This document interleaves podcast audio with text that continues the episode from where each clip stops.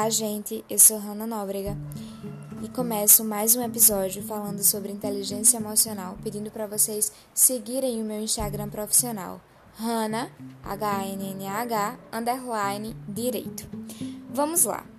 Há quem diga que a inteligência emocional é mais importante do que a inteligência, a intelectualidade, o conhecimento. Há quem diga que a inteligência emocional se sobressai à cognição e que pessoas com uma boa inteligência emocional conseguem com mais facilidade estabelecer relacionamentos no trabalho, relacionamentos pessoais, realizar os seus sonhos, conseguir as notas e os empregos que querem com mais facilidade. Por isso, a inteligência emocional se sobressai à cognição. Bom, quando estudamos a inteligência emocional, é imprescindível que a gente entenda o porquê nós queremos mudar de vida ou melhorar a nossa vida. Queremos uma vida de que maneira? Mais equilibrada, de maneira a realizar os nossos sonhos, ser mais felizes, ter mais aptidão em construir bons relacionamentos de quaisquer modalidade que sejam. Então, a inteligência emocional, ela só pode ser atingida através da autorresponsabilidade. E o livro de Paulo Vieira, O Poder da Autorresponsabilidade, ele nos mostra, ele nos, ele nos faz uma, uma metáfora aqui, uma, uma, um pensamento muito interessante. Ele nos diz para pensar a nossa vida como um barco. Estabelecer um ponto limite nas nossas vidas.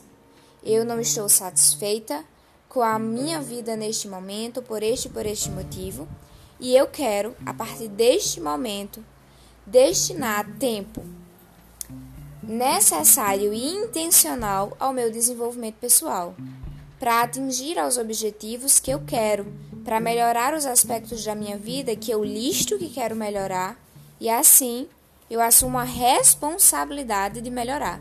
Porque veja, se eu tenho a minha vida e essa vida, na metáfora, é um barco navegando em alto mar, se eu deixo a responsabilidade da navegação nas mãos de outras pessoas, os meus sentimentos estão ali na dependência emocional das atitudes das outras pessoas. Se eu deixo a responsabilidade daquele barco nas mãos de outra pessoa, não existe outro caminho senão o desespero, senão as tribulações, as turbulações, e, finalmente, o naufrágio.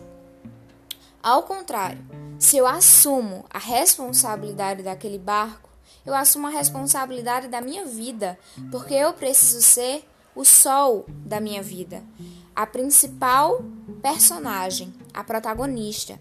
As outras pessoas que estão ao meu redor, elas são importantes e muito importantes, até mesmo aquelas que a gente não se dá bem. A nossa família tem um papel imprescindível na nossa existência.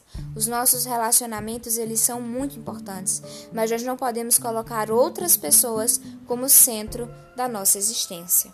E aí, a gente começa a direcionar esse barco para onde nós queremos, melhorando os aspectos que nós listamos que precisam ser melhorados.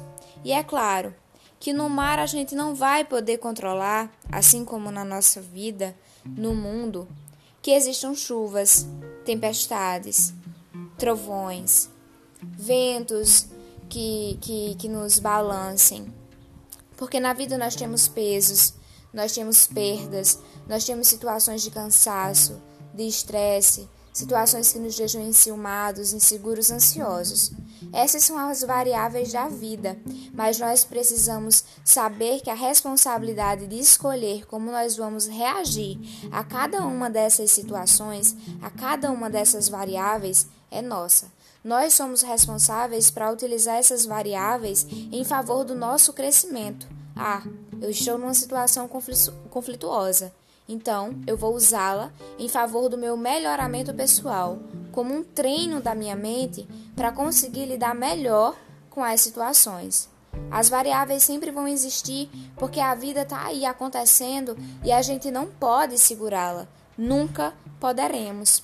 Mas é preciso que nós continuemos caminhando, velejando, nesse caso e principalmente nos descobrindo através da autorresponsabilidade. Como é que a gente lida com essa situação? Como é que eu posso lidar melhor com essa variável?